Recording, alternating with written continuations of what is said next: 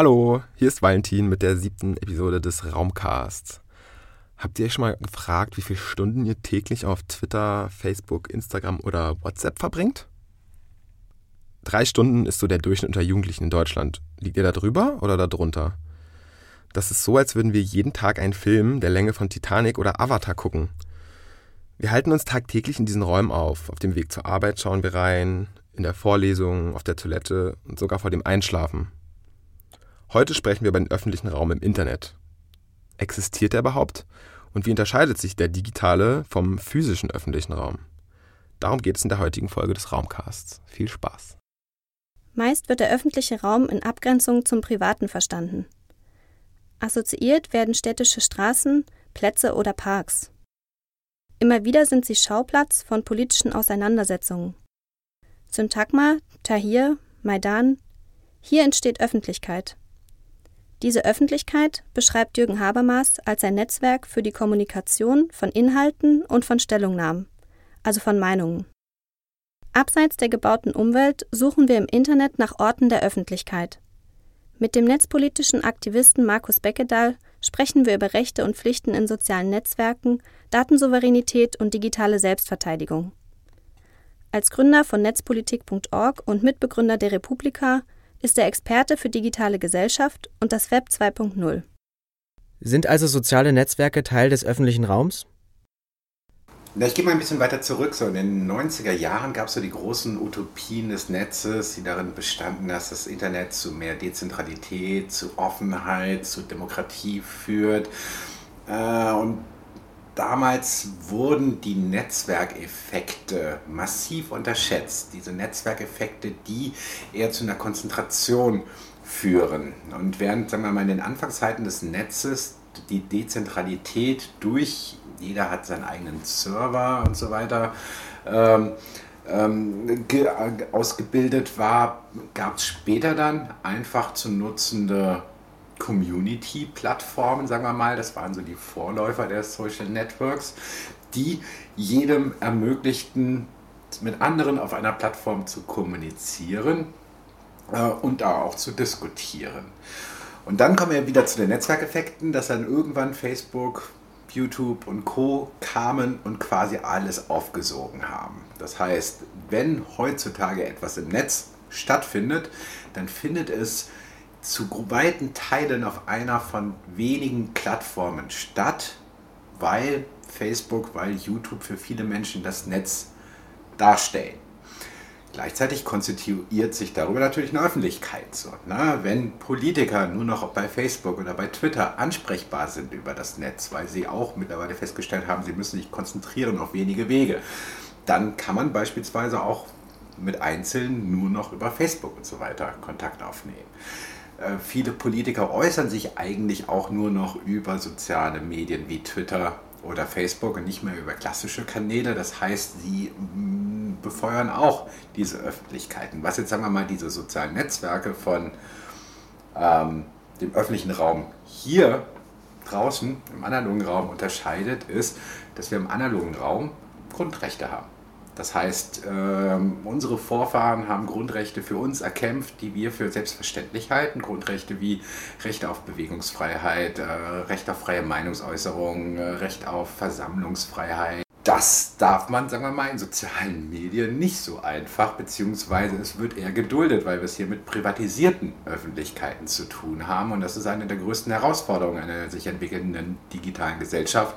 Wie gehen wir damit um, dass große Teile unserer digitalen Öffentlichkeiten in der Hand von ganz wenigen Unternehmen sind, die einerseits durch technische als auch rechtliche ähm, äh, Gegebenheiten einseitig bestimmen, wie wir miteinander ko äh, kommunizieren und wie sich unsere Öffentlichkeit gestaltet.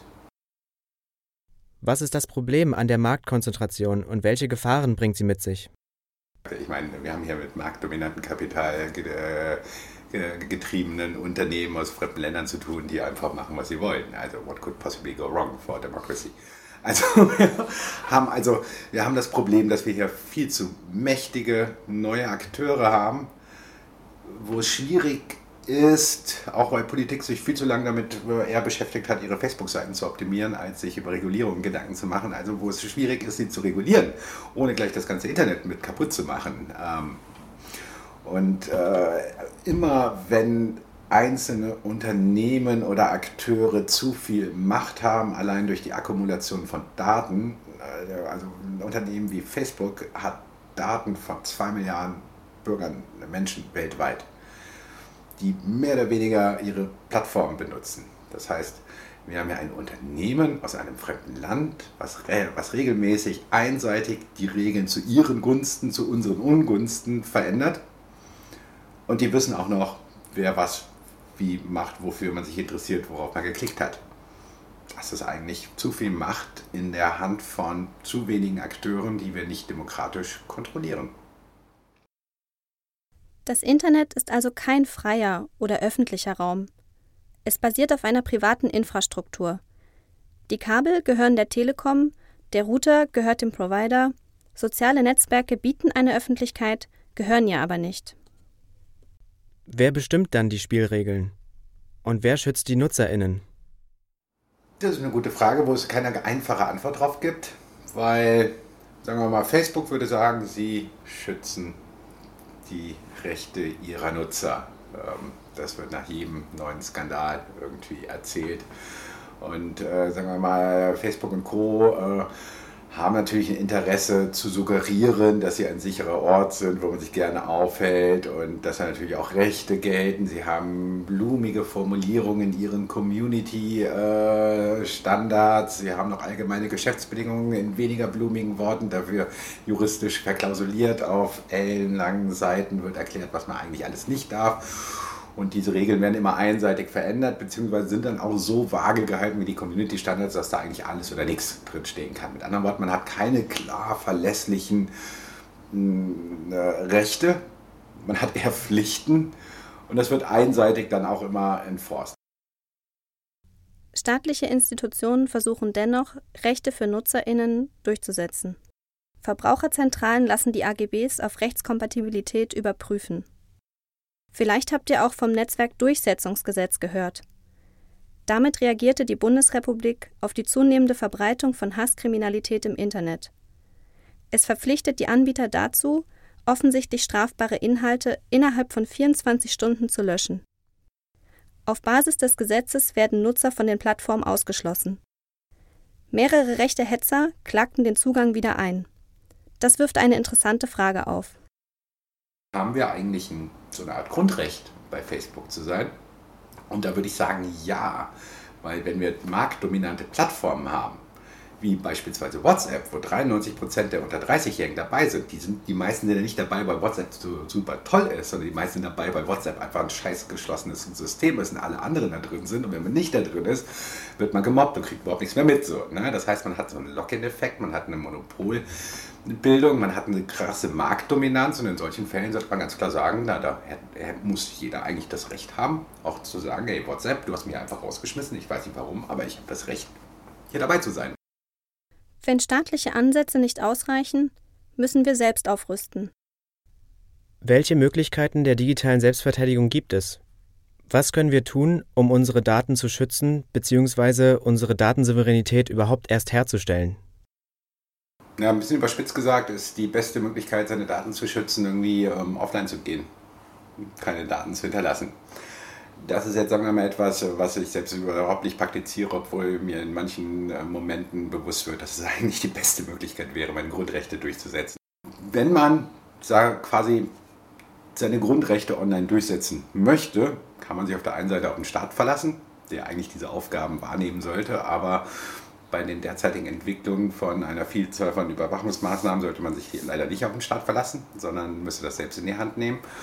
Und da, äh, das, äh, da fängt dann an, ein bisschen komplexer zu werden, weil man braucht ja ein bisschen technisches Verständnis, man braucht viel Digitalkompetenz, um möglichst äh, gut die eigenen Daten zu schützen.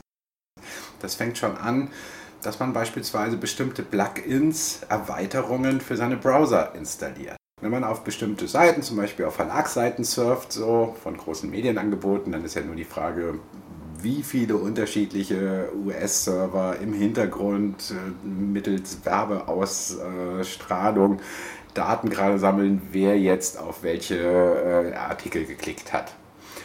Dagegen kann man sich schützen, wenn man zum Beispiel Adblocker installiert. Dann gibt es natürlich noch Möglichkeiten, ähm, anonym zu surfen. Das heißt, man hat nicht nur einen Browser mit Anti-Tracking-Erweiterungen, sondern man springt noch ins Darknet rein, wo man nicht nur Drogen kaufen kann, sondern wo man vor allen Dingen irgendwie seine ähm, Datenspuren verschleiern kann, indem man beispielsweise modifizierte Browser verwendet, wie den Firefox Tor Browser, der auch wieder Anti-Tracking-Tools eingebaut hat. Aber dann springt man in eine Wolke rein, kommt irgendwo anders wieder raus und ist halt nicht so äh, überhaupt nicht mehr so einfach zu identifizieren für einen Werbe. Treibenden oder für all die Überwachenden im Netz. Dann sollte man sich, wenn es um digitale Selbstverteidigung geht, immer bewusst sein, alles, was unverschlüsselt einfach kommuniziert wird, ist die Frage, wer das alles überwacht. Ähm, weil alle zentralen Datenknoten, Netzwerkknoten im Internet stehen in unterschiedlichen Ländern. Und da gibt es immer unterschiedliche ähm, Sicherheitsbehörden, die Datenstaubsaugern an diesen ähm, zentralen Knotenpunkten haben. Also in Deutschland darf der Bundesnachrichtendienst, unser Auslandsgeheimdienst, an den großen zentralen Datenknoten wie in Frankfurt Datenstaubsauger drauf haben und alles, was da vorbeiläuft, wird in diesen Staubsauger reingeworfen, wird gerastert nach Suchbegriffen, nach E-Mail-Adressen, nach Selektoren, so nennt sich das. Äh, persönliche Informationen von überwachten oder interessanten Personen, das können fremde Politiker sein oder Wirtschaftsleute oder potenzielle Terroristen. Ja, und äh, wenn du mir jetzt sozusagen eine E-Mail schickst, obwohl du neben mir sitzt, kann die durch die ganze Welt gehen und kann halt an verschiedenen Knotenpunkten ähm, von verschiedenen Geheimdiensten gerastert werden, möglicherweise auch für immer gespeichert werden. Das heißt, man sollte halt immer aufpassen, dass man nichts unverschlüsselt kommuniziert. Das bedeutet, bei Webseiten immer darauf achten, dass HTTPS dabei ist immer mehr Webseiten bieten HTTPS an. HTTPS, dieses S ist entscheidend oben in der Browserleiste. Das bedeutet, das wird erstmal ein, so ein Tunnel aufgebaut zu einer Webseite und es ist nicht mehr ganz so einfach zu überwachen, was, wofür man sich interessiert. Dann sollte man E-Mail-Verschlüsselung nutzen, wie GNU-PG. Noch besser ist es, dass man halt verschlüsselte Messenger nutzt verschlüsselte Messenger haben häufig mittlerweile schon einfach die Kommunikation verschlüsselt. Da gibt es auch unterschiedliche. Ich persönlich bevorzuge Streamer ähm, aus der Schweiz, kostet immer 2 oder 3 Euro. Ist nicht ganz Open Source, aber ähm, von äh, externen äh, ist der Code überprüft worden, als sicher empfunden worden. Oder noch besser, man verwendet Signal, ein Open Source ähm, Messenger als Alternativen zu WhatsApp. WhatsApp selbst ist auch verschlüsselt. Das ist, sagen wir mal, erstmal gut, weil Facebook nicht irgendwie in die Chats reingucken kann. Andererseits wissen wir davon, Facebook hat aber auch gar nicht so großes Interesse, in unsere Chats reinzugucken. Das ist auch für eine künstliche Intelligenz ziemlich kompliziert und schwierig und langweilig, irgendwie das alles mitzulesen. Sondern Facebook hat für die Ausstrahlung von Werbung, interessiert die vor allen Dingen, wer kommuniziert mit wem wann diese Metadaten, diese Verbindungsdaten, dafür, ähm, das ist ja unverschlüsselt. Ähm, dafür kann man auch gerne alles dann verschlüsseln, aber man hinterlässt trotzdem Spuren. Und diese Metadaten, da war ich am Anfang schon mal, kann man halt zumindest, wenn man Tor-Anonymisierungsnetzwerke nutzt, die Datenspuren verschleiern, dass halt nicht ganz so einfach nachvollziehbar ist, wer kommuniziert mit wem und wo. Mehr Infos dazu findet ihr in unserem Blog-Eintrag. Aber ist es nicht absurd, dass NutzerInnen dafür verantwortlich sind, sich gegen potenzielle Kriminalität zu schützen? Im analogen Raum konnten Gesellschaftsverträge den anarchischen Zustand häufig überwinden. Brauchen wir solche Vereinbarungen auch für das Internet? Wie können wir unsere Rechte besser durchsetzen? Also da gibt es halt, sagen wir mal, zwei Wege. Äh, der eine Weg ist, okay, wir akzeptieren, dass Facebook und Co. jetzt da sind und bleiben. Dann geht es halt darum, zu demokratisieren, wie kann man unsere Rechte weiter besser durchsetzen. Da gibt es, sagen wir mal, unterschiedliche Denkansätze. Es gibt diejenigen, die sagen, naja, eigentlich ist sowas historisch gesehen vergleichbar mit der Zeit der Industrialisierung. Arbeiter vernetzen sich miteinander, bilden Gewerkschaften, um gegen Großkapitalisten, Industrielle sozusagen gemeinsam vorzugehen. In der Theorie finde ich das einen interessanten Gedanken. In der Praxis weiß ich noch nicht, ob das so funktionieren wird. Ähm, sollte man aber nicht ausklammern, ähm, weil sowas ist eigentlich dringend notwendig. Das Problem ist, dass natürlich irgendwie Facebook-Nutzer sich auf der Plattform Facebook nicht einfach so vernetzen können, weil das Unternehmen Facebook wiederum kontrollieren kann und es auch tut, wer was sieht und äh, einseitig quasi die Regeln so verändern kann oder die technischen Werkzeuge wie äh, Abbildung des Newsfeeds durch algorithmische Entscheidungssysteme. Also kann das so manipulieren, dass halt zum Schluss sich keiner mehr darüber richtig effektiv vernetzen kann. Das zweite ist Demokratisieren heißt halt, dass beispielsweise ähm, die Europäische Union hingehen könnte. Ich sage jetzt mal Europäische Union, weil es mir sinnvoller erscheint, als wenn Deutschland das als Einzelweg macht. Also Europäische Union als quasi größter Binnenmarkt der Welt nach China und Indien zumindest im westlichen Bereich, könnte halt hingehen und könnte bessere Regeln gegenüber Facebook und Co. durchsetzen, wo es natürlich Sinn macht, das auf marktdominante Plattformen zu, ähm, ja, zu konzentrieren, sodass man halt nicht Regeln macht, die dann jede, jedes kleine Block auch gleichzeitig mit betreffen.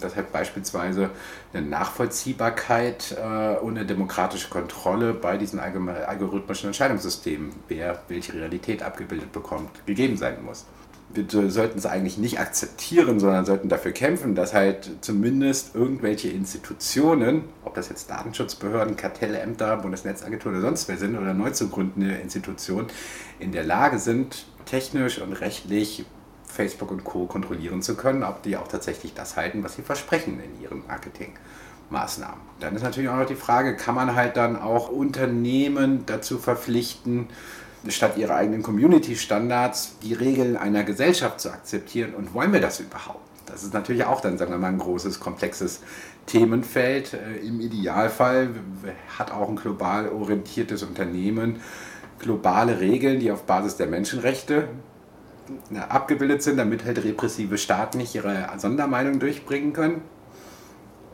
Andererseits gibt es dann auch Interessen, wie zum Beispiel vom deutschen Rechtsstaat, der sagt, naja, wir müssen unsere Regeln aber genauso durchbringen.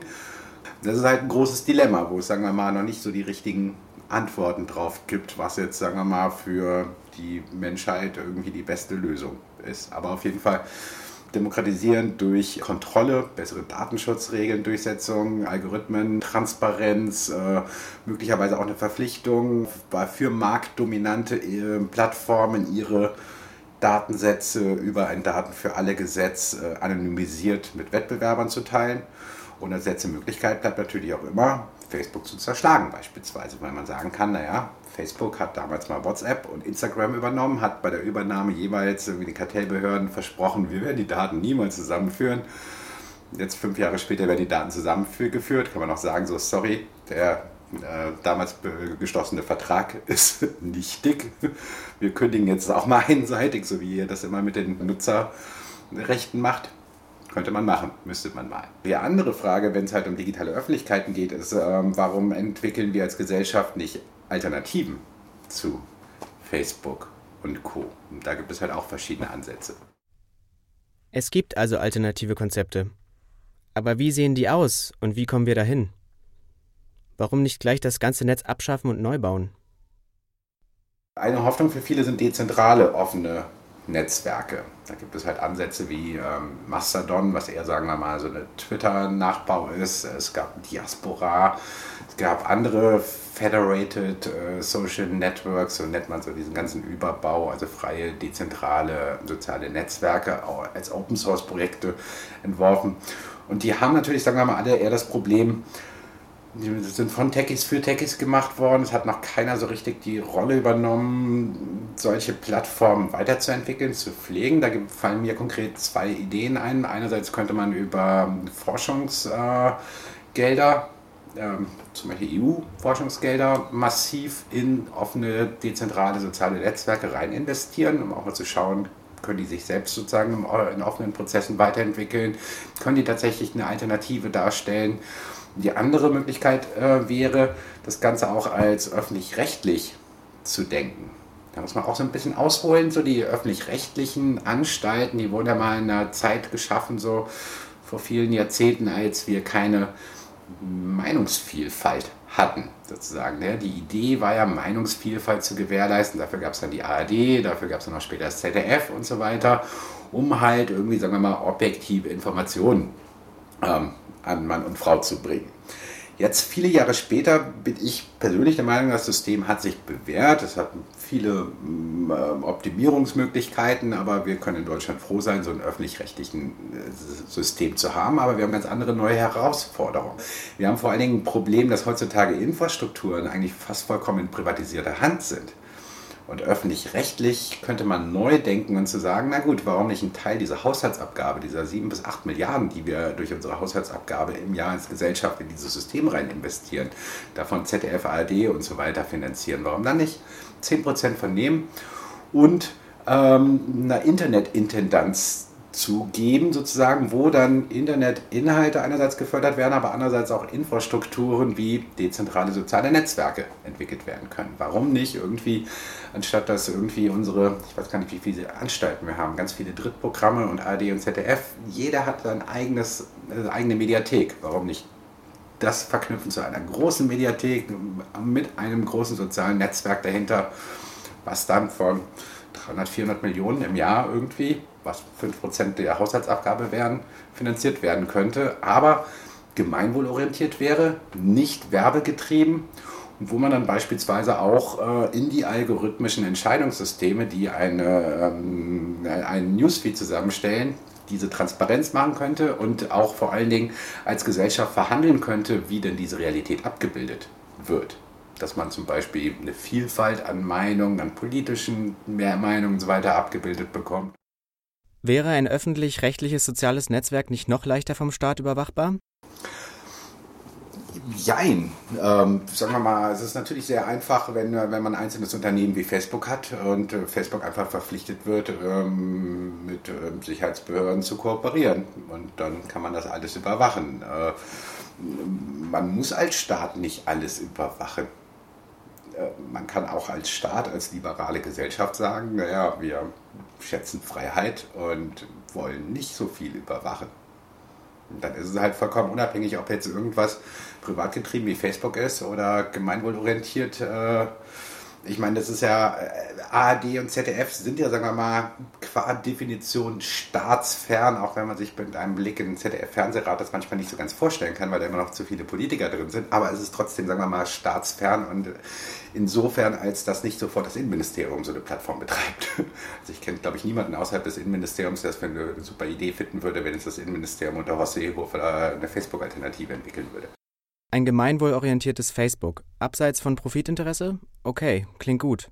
Aber was ist vom anfangs erwähnten hoffnungsvollen Cyberhype der 90er übrig geblieben? Wo sind die Experimentierfelder vielversprechender technofeministischer Utopien? Gibt es noch nicht hierarchische, selbstregulierte Räume? Die gibt es auf ganz vielen Plattformen, die, sagen wir mal, eher kleiner sind, die häufig dann auch unpolitisch sind, wo Menschen sich einfach zu Communities zusammenschließen um gemeinsam Spaß zu haben und sich auszutauschen.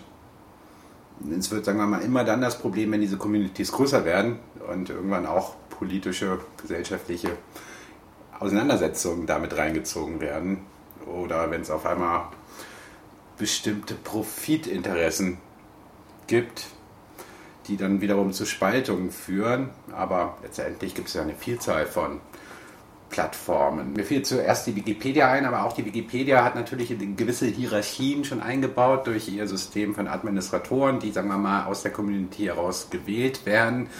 Es gibt noch andere Plattformen wie Reddit, die es geschafft haben, für manche Subreddits irgendwie neue Entwicklungs-, ähm, also Governance-Formen zu haben. Es gibt in der Open Source Welt Unmengen unterschiedlicher Communities, groß und klein wo Menschen dezentral offen zusammenarbeiten. Ein schönes Beispiel finde ich da immer Freifunk-Communities, um das auch nochmal in den öffentlichen Raum reinzubringen. Freifunk-Communities kümmern sich darum, dass es WLAN-Infrastrukturen für alle gibt, möglichst einen offenen Zugang. Äh, ein, eine Basis davon ist das sogenannte Pico-Peering Agreement. Das beschreibt, wie unterschiedliche Netzwerke und letztendlich Internet und Freifunk, alles ist in äh, unterschiedliche Netzwerke, die zusammengepackt werden und dieses Agreement beschreibt halt, wie halt alle sozusagen selbst ähm, verwaltet, untereinander Daten tauschen und dass das System so funktioniert. Und jeder kann da eigentlich mitmachen und kann seinen eigenen Knotenpunkt errichten und an das Freifunknetz anschließen. Es gibt Leute, die entwickeln dann die Protokolle weiter, die Router-Firmware weiter, teilen das mit allem sozusagen, sodass halt dieses Freifunknetzwerk immer größer werden kann und gleichzeitig einen wichtigen äh, Beitrag leistet zur Verringerung der digitalen Spaltung, weil eigentlich sollte es eine öffentliche Aufgabe sein, überall Internet irgendwie im, im analogen Raum bereitzustellen. Aber ja, also sagen wir mal, selbst die Bemühungen hier von Berlin sind ja immer sehr bescheiden, sehr positiv gesprochen. und seit 15 Jahren wird hier offenes WLAN für alle versprochen und die Freifunker haben es besser hinbekommen als die Kommune oder unser Land Berlin. Auf den Plattformen sozialer Netzwerke entsteht eine private Öffentlichkeit. Innerhalb dieser computergenerierten Infrastruktur formieren sich die Einflüsse individueller, staatlicher, vor allem aber privatwirtschaftlicher Akteure neu. So sind wir Zeuge eines gesellschaftlichen Prozesses, der Fragen von Zugänglichkeit, Zuständigkeit und Ressourcenverteilung verhandelt. Je wichtiger das Netz als öffentliches Kommunikationsmedium wird, desto stärker werden Unternehmen und Staaten versuchen, dort die Regeln zu bestimmen. Höchste Zeit also, die virtuellen Entsprechungen von Syntagma, Tahir und Maidan zu besetzen und so neue Möglichkeitsräume zu eröffnen. Das war die Folge Soziale Netzwerke, Orte der Öffentlichkeit, eine Gemeinschaftsarbeit von Anja Trölenberg, Christian Kehrt, Luis Löschel und Anja Burgenio-Hopf. Stellt Anregungen und Fragen gerne in den Kommentaren. Nächste Woche beschäftigen wir uns mit Einsamkeit in der Großstadt. Das war der Raumcast, der Podcast zum öffentlichen Raum.